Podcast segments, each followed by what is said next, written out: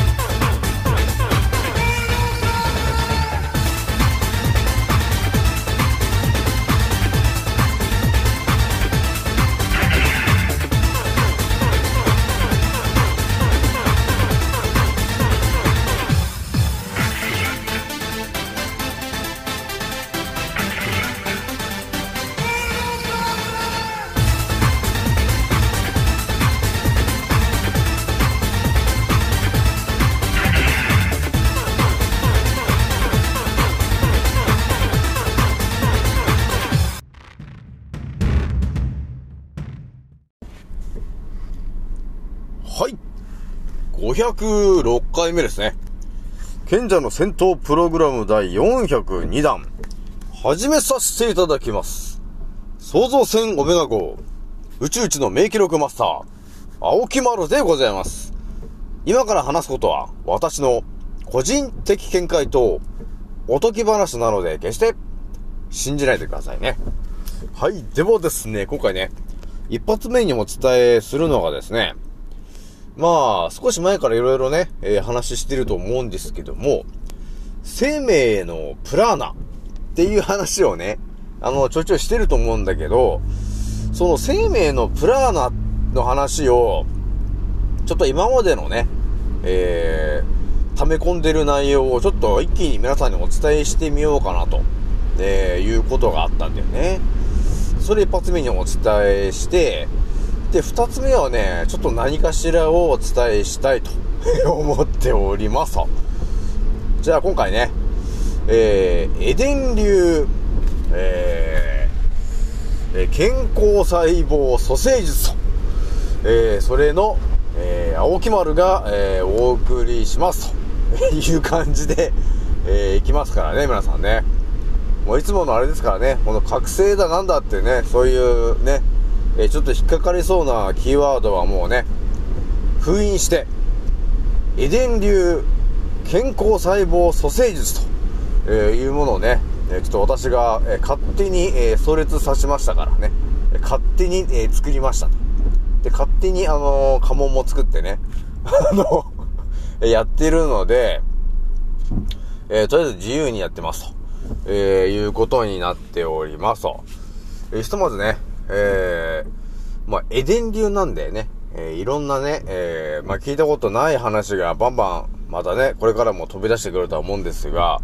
まあ、エデン流だからね、ね、エデン流イコール、巨人流なので、やっぱりね、えー当たり前と常識じゃなくて、ほんと非常識な、えー情報ばかりが、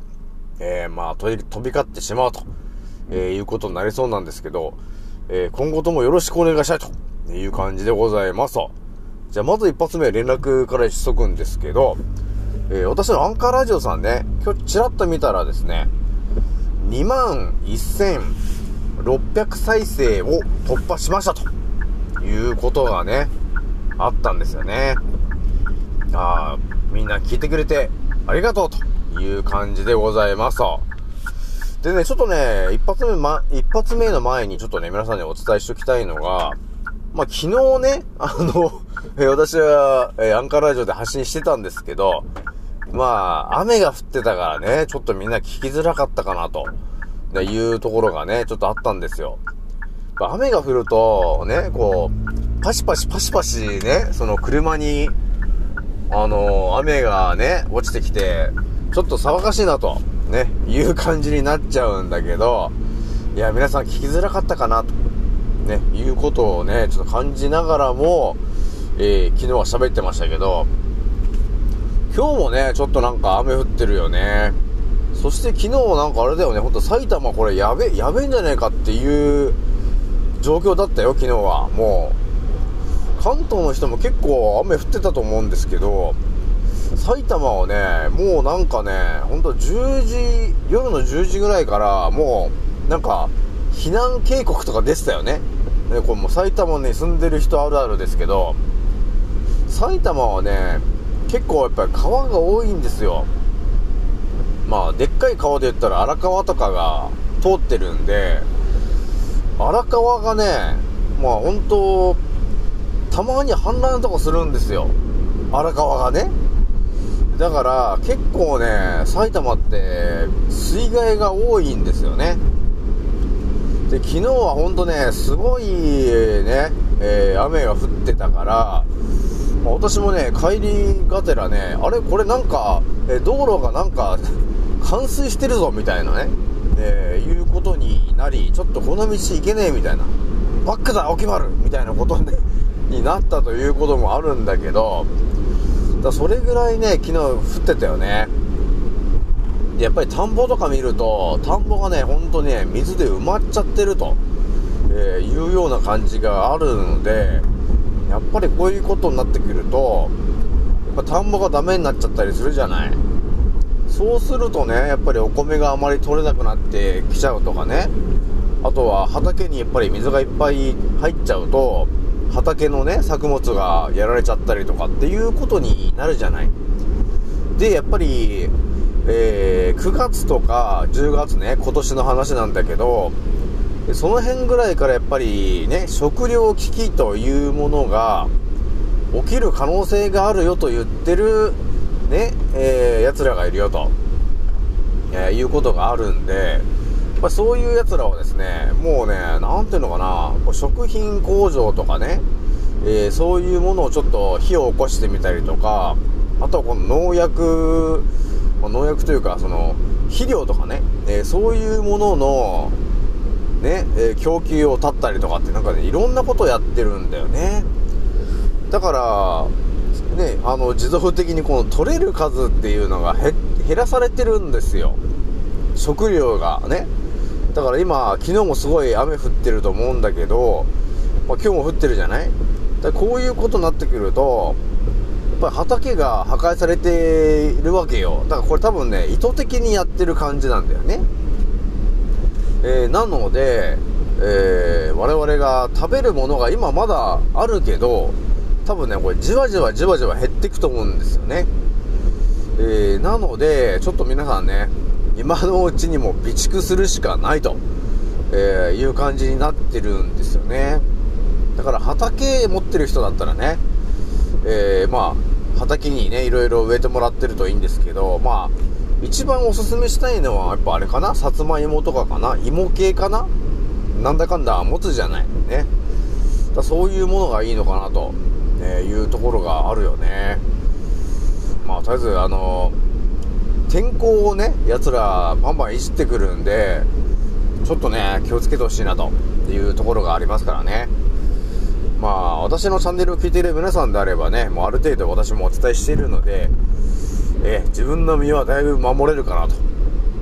えいうところがね、あると思うんで、で、ひとまず、あれかな、もうすぐなんかね、夏休みに入るでしょ。ね、えーお子様たちが。まあ、そういうことになってくると、ね、えー支配層の皆さんがやりそうなのが、その夏休みに合わせて、ね、えーお猿さんのワクチン打てよとかね、えー4回目打てよとかって、えーいうことを言ってくる可能性があるんだよね。なので今のうち言っときますけど、打つ必要ないからね、そもそもね。打った人が、ただ今弱ってるだけなんで、でね、ほんとね、バタバタバタバタね、なくなってるんですよね、と。これ、だから私の周りの人たちもね、結構バタバタバタバタなくなっているよね、と。えーいうことがあるし、まあ、会社にね、いればわかりますけど、で、パートさんがまあ50人ぐらいいたとして、やっぱその辺のね、えー親戚とか、えーそういう方たちがなんだかんだでこう、バタバタバタバタなくなって、それ系で休んじゃうという人がやっぱり増えてるからね。やっぱり人口が減ってきてるよと、えいうことがございます。ってな話をね、ちょっと一発目にしといて、ちょっとね、じゃあ本題の一発目の話なんですけど、生命のプラーナという話を私がね、今ちょいちょい、えーしてると思うんだけど、えーそもそも生命のプラーナの話であまり深くは話してないよなというところがあったんだけど、結局ね、今この青木丸がどこまで見えてるのかと、えー、言うとですね、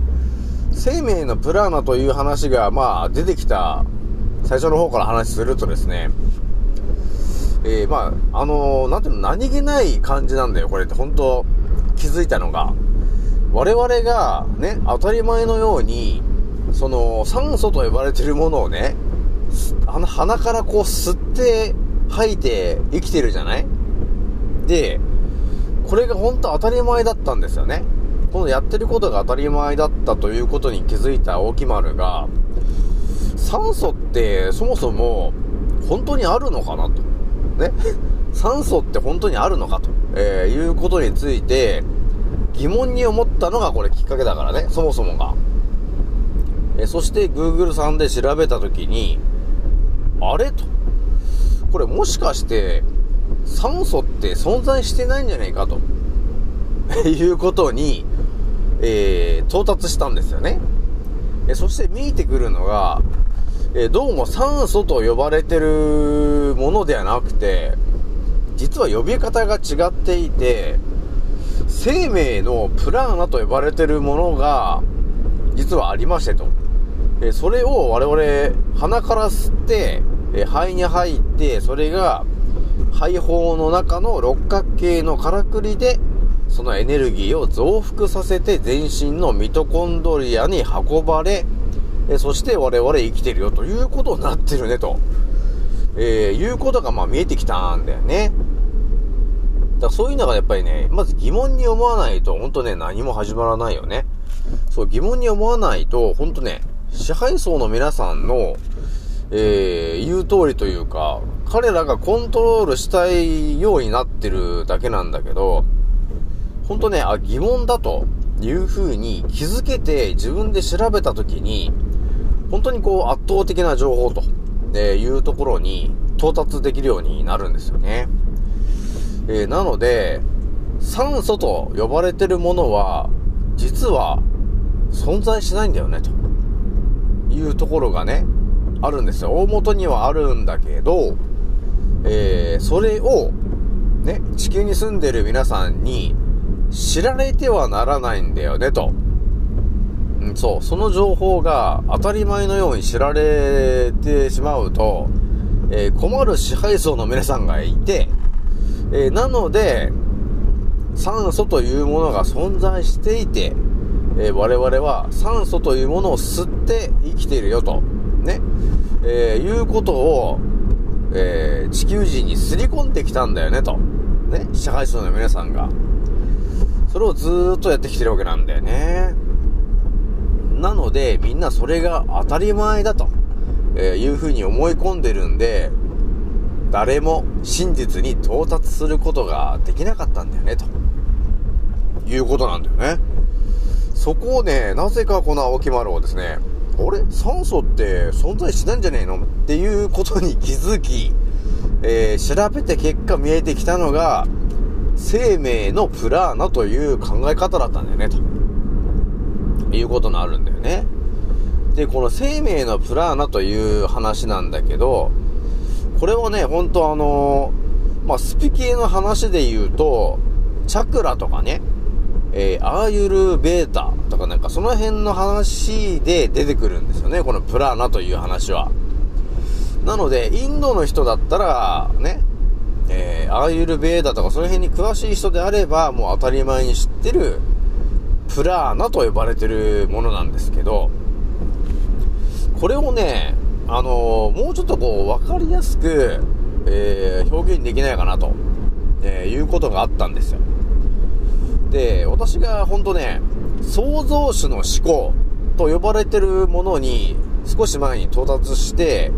えー、世界考察した時に、えー、見えてきているのが、我々が、ね、えー、まあ、何か物を食べて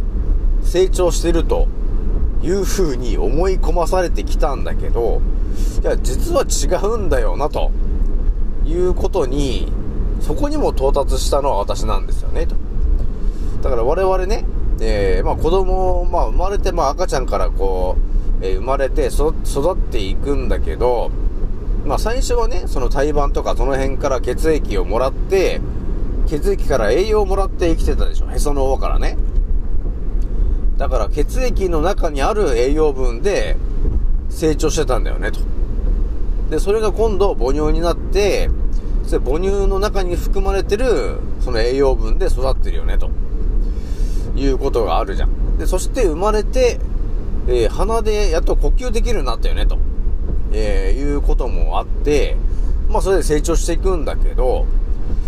えー私がその少し前にお話ししたね、えー、ダイオウグソクムシっていう、まあ、グロテスクな虫がいたんだけど、その虫っていうのは、まあ要するに、食べ物を食べないで、ね、100年、200年とかって、それぐらいを、えー普通に生きてきた生き物なんだよね、と。いう話をちょっとしたと思うんですけど、なので、この地球をね、えーまた再考察したときに、えー我々本当当たり前と常識で調べ、当たり前と常識の考え方でいくと、絶対に到達しないのが、我々は食べたもので生きてるよと、ね、いう風に思い込まされてきたんだよね。だから誰も到達できなかったんだけど、まあ私が到達してるのは、じゃあ食べたもので成長してるんではなくて、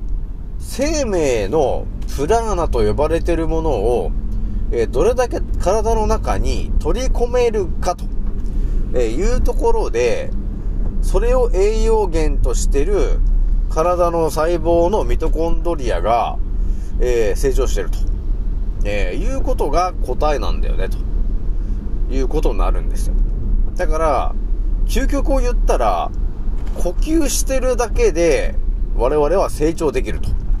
ね、だから赤ちゃんから、ね、大人になっていくのに、呼吸をしてるだけでも成長はできるんだよね、と。それは細胞が生きてるからね。あの、生命のプラーナを吸うことによって、細胞は、えーエネルギーを、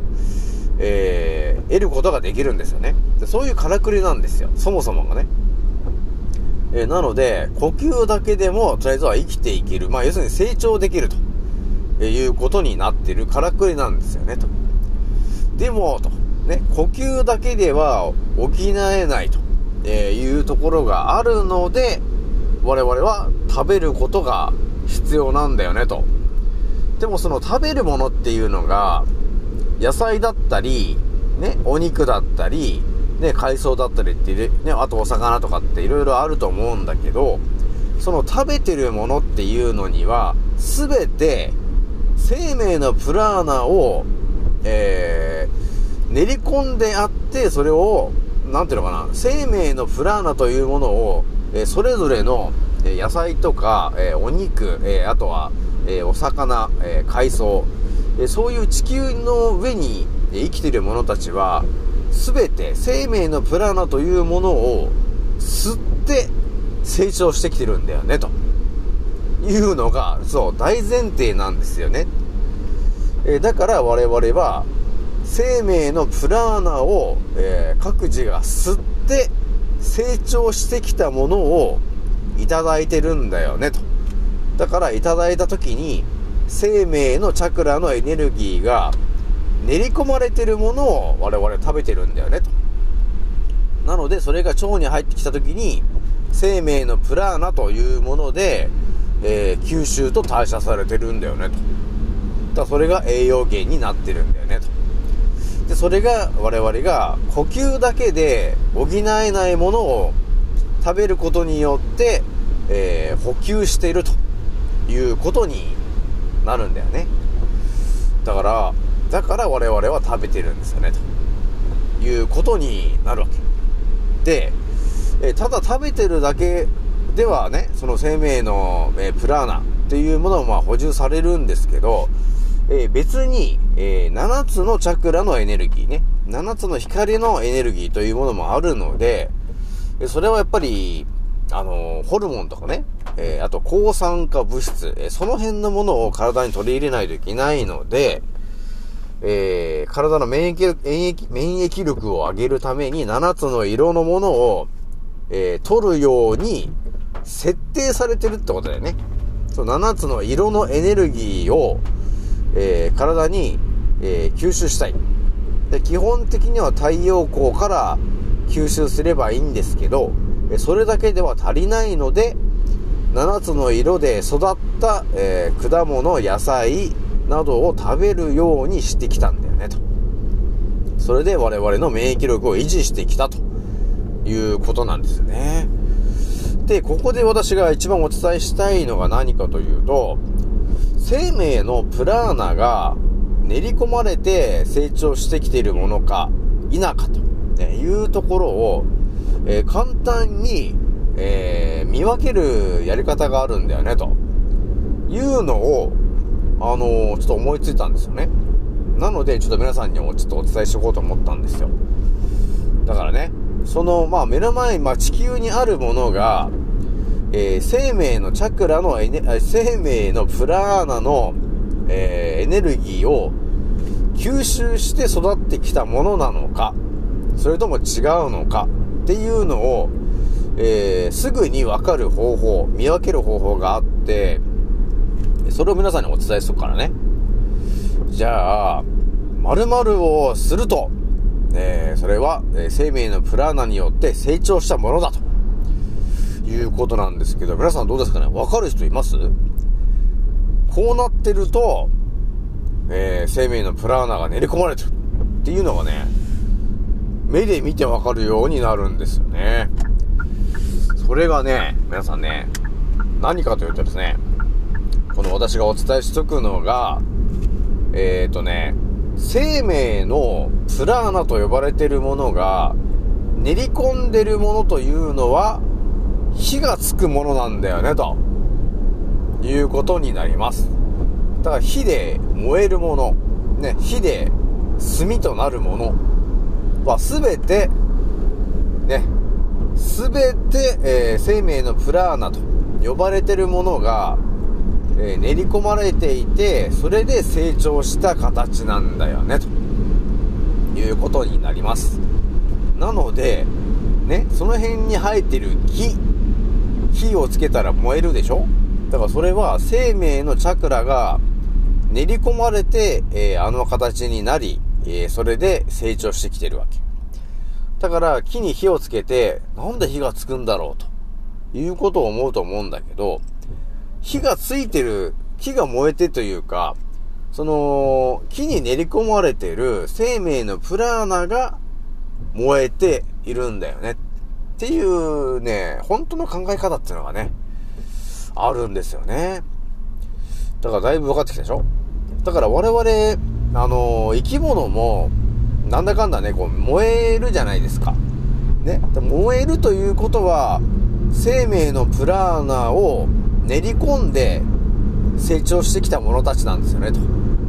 いうことが分かりますと。だから、植物もそうだし、木もそうだし、人間もそうだし、ね、動物もそうだし、ね、海藻とかも全部そうなんですけど、すべてが生命のプラーナと呼ばれてるものを鼻から吸ったりとかね、えーあとは体のどこかで吸ったりとか、えそういうことをした結果、えー成長してきた生き物たちなんですよね。なので、そういうもものたちは全て火がつくということになります。だから火がついてるのは生命のプラーナというものが燃えるものなんだよねと。それがエネルギーということなんだよねということになるんですよ。なので、石油とか、あれ、火がつくと思うんですけど、要するにその石油の中にも生命のプラーナと呼ばれてるものが練り込まれてるものなので火がつくんだよ。そういうことなんですよ。だからね考え方がちょっとね違ったと思うんだけど生命のプラーナと呼ばれてるものは地球に、えーいろんなところにありますと。ね。えーなので生命のプラーナが練り込まれてるものは火がつくものなんだよねということになるんで、まあ、そう考えるといろいろねちょっと角度が変わって見えるようになるでしょだからあこれは、えーね生命のチャクラが練り込まれてるものなんで火がつくんだなってわかるじゃない。だから、ね、あの、油系もそうだし、あとはガスとか、だそういうものも、え基本的にはその生命のプラーナの、要するに練り込まれたガスなんだよね、と。えいう風に考えてもらえると、ちょっとわかりやすいのかなと、えいうところがちょっと見えてきたんですよね。えなので、見分け方をね、ちょっとお伝えしておきますからね。だそういうことなんですよ。だから酸素と呼ばれてるものは、言い方が酸素ってなってるけど、え本当のことを言うと、生命のプラーナなんだよね、と。いうことがあるからね。だからま、マッチとかでこう火がつくっていうのもそうなんだけど、あれも結局生命のプラーナがそこに練り込まれてるから、火がつくんだよね。っていう、こういう考え方で、やっぱりこう、また地球をね、えー考察すると、まあ、ちょっと見え方がね、えーだいぶ変わってくるよね、と。いうことがね、あるんですよね。じゃあなんだかんだね、一発目で25分話したんですけど、じゃあちょっと二つ目ちょっとちらっとだけちょっとお話ししときたいのが、えあったんだけど、昨日ね、えー、まあ私もいろんなこと話してる中で、えー、ナチュラロ、あーナチュラロパシーって、ナチュラロパシーえー、というものについての話をちょっとしたのかなと、えいうところがあったんだけど、このね、ナチュラロパシーっていうのが、なんかね、ちょっとまんざらでもないんだなっていうことにね、今日調べてたら到達したんですよね。もうそう、ナチュラルパシーっていうのは、まあどういうことかというと、要するにお薬をえ一切使いませんと。だから、生命力をね、人間の免疫力を最大限高めるためのハーブとか、えそういうもので、えー治療していこうっていう考え方なんで、ちょっとヒポクラテスよりよりだよなっていう感じがあるんですよ。なので、ちょっとね、これ今後もちょっと調べていきたいですけど、まあこの、ナチュラロパシーっていうのが、まあどうも1900年ぐらいから、ね、始まった、ね、アメリカで始まったようなんだけど、まあ一応広め始めてるのが普通の、まあ現代の医者の人たちなんですけどね。まあドクターの人たちなんですけど、まあ西洋医学にまあ完全に毒されてないね、医者の方がまあ、えー立ち上げたみたいなんですよね。だからその人たちがやってるのをちょっと見に行ったけど、メディカルハーブっていうものを、えー、作ってんだよね。で、それは本当にあの、えー、いろんなね、要するに、あの、薬草をね、まあ、いろんなハーブあると思うんだけど、えーその辺を、まあ、調合して、えー、体にね、えー、ほんと効くような、えー、やつを調合してきて、そういうものを使って、メディカルハーブと、えー、呼ばれてるものを作ってて、で、それを実際にやっぱりね、患者にそれをつく、使って、えーお薬を一切使わないで、えー病の原因を断つと、えいう考え方をしてるんで、あ、ちょっとこれなんか青木丸寄りだな、この人は、と。ね、いうことがあったんで、まあこれもうちょっとね、あの、考察して見えてきたら、ちょっと皆さんにもね、ちょっとお勧めしてみようかな、というところがね、あったんだよね。まあだってね、あの基本的にこの、薬草的なそのハーブの力によって、ね、我々を、の免疫力を元に戻して、えー、健康にするという考え方なんで、まあちょっと青木丸寄りだよな、と、いうところがあるんですよね。で、まあ私もね、こう、エデン流なんで、ちょっと近い考え方あるなと、ね、いうことがあるし、ね、お薬を一切使わないと、えー、いう時点で、おちょっと西洋医学寄りじゃねえな、と、えいうところがあるんで、ちょっとね、これ、今後もちょっと考察していきますけど、まあ皆さんもね、気になったらね、えちょっと調べてもらってもいいかなというところがありますからね。えー、メディカルハーブね。そして、ナチュラロパシー。ね。えー、という考え方があるんで、まあ結構まん、まんざらでもないな、というところがね、あるんだよね。だから本当は西洋医学に毒されてない、えー、ドクターもいたのかと、いう感じでございますと。まあ、とりあえずね、えー、今回これぐらいにしといて、じゃあね、皆さん聞いてくれてありがとうと。じゃあ次の音声でまたお会いしましょう。またねー。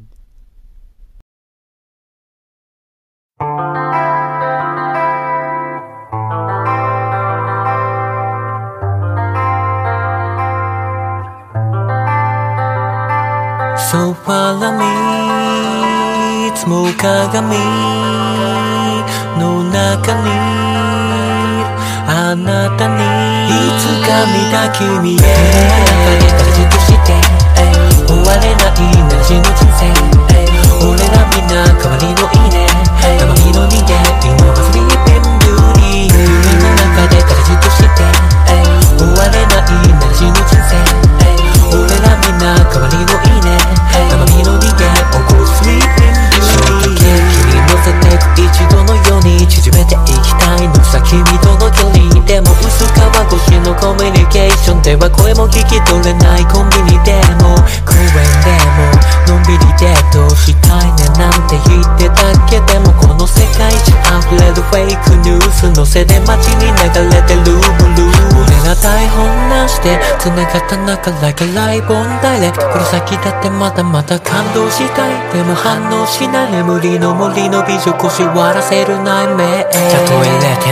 0.01でも生じゃないなら合わないピーチ。ものにしたいビーチ。ならスキルでしょ。突き抜けよう。君の寝床に忍び込む。しつけも